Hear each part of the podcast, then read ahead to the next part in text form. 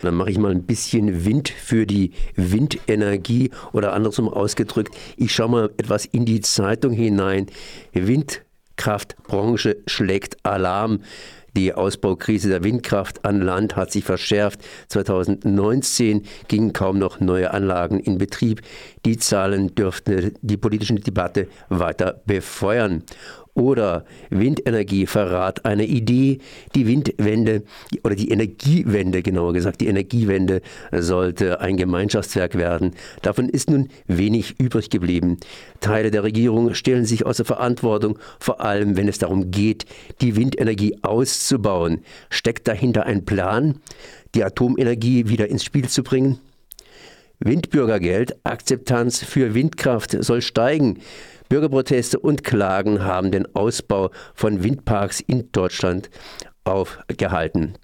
Aber wer Atomenergie und Kohlestrom ersetzen will, kommt um Windkraft nicht herum. Bund und Länder wollen schnell eine Lösung. Und eines der Probleme, natürlich, wenn man sagt, hier Bürgerproteste, ist natürlich der BUND, Silvia Pilaski-Krosch, habe ich hier am Apparat. Hallo erst einmal. Guten Morgen. Ja, ich meine, Proteste, da seid ihr natürlich dafür bekannt, aber diesmal gibt es Proteste gegen Windenergie, genauer gesagt, gegen diese ja, Windmühlen, die eben Energie erzeugen und zum Beispiel im Schwarzwald stehen. Und irgendwie hapert es an der ganzen Geschichte. Man scheint jetzt äh, dazu übergegangen zu sein, dem Bürger seinen Protest abzukaufen. Wie steht es denn hier in Baden-Württemberg um die Windenergie? Haben wir da einen Fortschritt bzw. mehr Ausbau oder geht es eher zurück? Zurück. Äh, wie ist denn da die Protestkultur? Also äh, in Baden-Württemberg hatten wir auch in 2019 äh, einen Einbruch des, der Inbetriebnahme von Windenergieanlagen. Es wurden, glaube ich, acht Anlagen in Betrieb genommen bis zum Ende des Jahres. Also das sieht auch ganz schlecht aus. Ähm, ja, das zuerst mal. Ja, und äh, es sieht auch ganz schlecht aus um die Akzeptanz irgendwo. Das heißt, überall entstehen Bürgerproteste. Eigentlich ist ja dieser Protest eher ein, ein, ein Thema für den BUND, wenn man dagegen protestiert, dass das Auerhuhn, der Auerhahn hier entsprechend wegen irgendwelchen Geschichten gefährdet wird und man deshalb irgendwas nicht bauen darf und, und, und, und, und. Aber diesmal geht es praktisch mit Protesten gegen die Windenergie. Äh, was sagt man denn dazu ganz einfach? Also wir als BUND unterstützen äh, den Ausbau der Windenergie auch in Baden-Württemberg und haben praktisch auch so ein äh, Dialogforum eingerichtet, äh, das uns vom Umweltministerium äh, unterstützt, ähm, mit unseren Gruppen darüber zu sprechen, warum und wie man auch an einzelnen Standorten Windenergieanlagen gut bauen könnte. Also insofern sind wir auf der Seite derer, die Windenergieanlagen bauen wollen. Natürlich nicht immer und nicht überall, äh, denn äh, für uns ist Artenschutz auch ein wichtiger Aspekt und manchmal steht das durchaus im Konflikt, lässt sich aber nach unserer Erfahrung meistens dadurch lösen, dass eben zum Beispiel ein, zwei Windenergieanlagen weniger gebaut werden in einem größeren Windpark, gerade in Nordbaden-Württemberg, oder auch dadurch, dass äh, Windenergieanlagen in ihrem Standort etwas verschoben werden und gerade Hotspots für äh, Rotmilane oder Fledermäuse damit umgangen werden. Trotzdem, äh, die Proteste sind da. Das heißt, äh, der Wutbürger irgendwo geht nicht auf die Straße, aber zumindest ins, äh, ja, in den Saal rein und äußert sich. Sprich, äh, es wird halt eben gekämpft, praktisch um jeden Vogel, der da irgendwo gegen eine Windmühle äh, kippen könnte. Äh, inwiefern ist eigentlich, kann man eigentlich gegen Windmühlen sein? Man kann. ja, ja, ich meine, ich, äh, wissen wir ja, es gibt verschiedene Punkte, wo die ja vorgetragen werden, angefangen vom Lernen bis hin zum Vogelschutz. Ja, also äh, beim Thema Lärm ist ja äh, ganz klar, dass die äh, Regelungen dazu vollkommen ausreichend sind und ich weiß nicht, wer auch äh, ob Sie oder Ihre Hörerinnen und Hörer sich mal in den Schwarzwald begeben haben, in die Nähe einer Windenergieanlage und äh, die normale Reaktion oder die Reaktion, die ich bisher da immer erlebt habe, war, oh, das habe ich mir ganz anders vorgestellt, da hört man ja fast gar nichts. Also insofern ist das Thema Lärm äh, völlig mm, kann man vergessen. Das Thema Schattenwurf äh, und Infraschall ist auch kein Thema. Und das Einzige ist eben die Frage danach, an bestimmten Standorten, wenn gerade äh, besonders geschützte und seltene Vögel äh, da ihren Stammplatz haben und durchfliegen oder eben wenn es ganz äh, hohe Vorkommen von Fledermäusen gibt, da muss man gucken, wie kriege ich das in den Griff.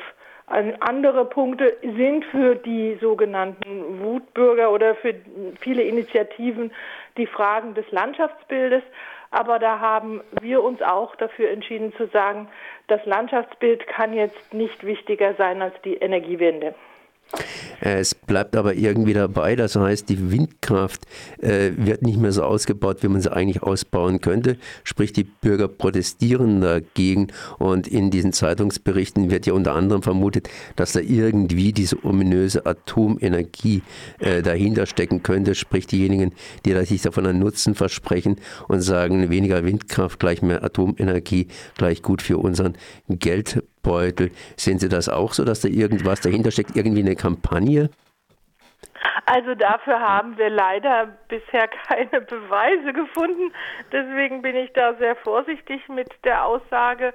Und man muss ja auch zugeben, dass zumindest in Baden-Württemberg die ENBW äh, ganz klar sagt, wir haben unseren Ausstiegspfad aus der Atomenergie. Ich höre auch äh, von anderen Energieversorgern nicht mehr, dass sie meinen, Atomenergie sei ein Zukunftsprojekt.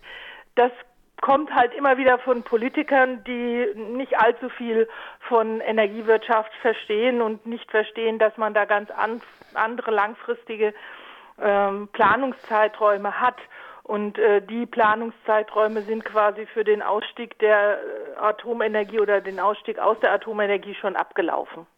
Nehmen wir aber mal Frankreich. Frankreich steigt ja auch irgendwie aus, aber auf der anderen Seite scheinen die auch wieder einzusteigen. Sprich, das sind fünf neue Atomkraftwerke mhm. geplant, beziehungsweise da wurde auch gleich wieder abgewunken und gesagt, die Entscheidung vertagen wir nach der Wahl, nach der nächsten Wahl und dann werden wir uns irgendwie entscheiden. Das heißt, da geht es auch irgendwie rauf und runter und dass man aussteigt und einsteigt und wieder aussteigt, da weiß ich nicht, wo wir jetzt gerade eben stehen. Das heißt, Atomenergie ist immer noch so irgendwie am Rumwackeln.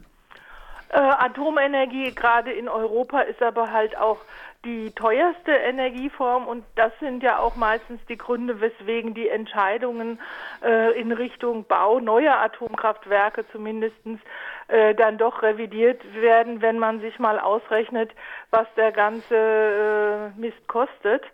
Und äh, da bin ich relativ zuversichtlich, dass es in nächster Zeit auf jeden Fall keine neue Atomkraftwerke geben wird.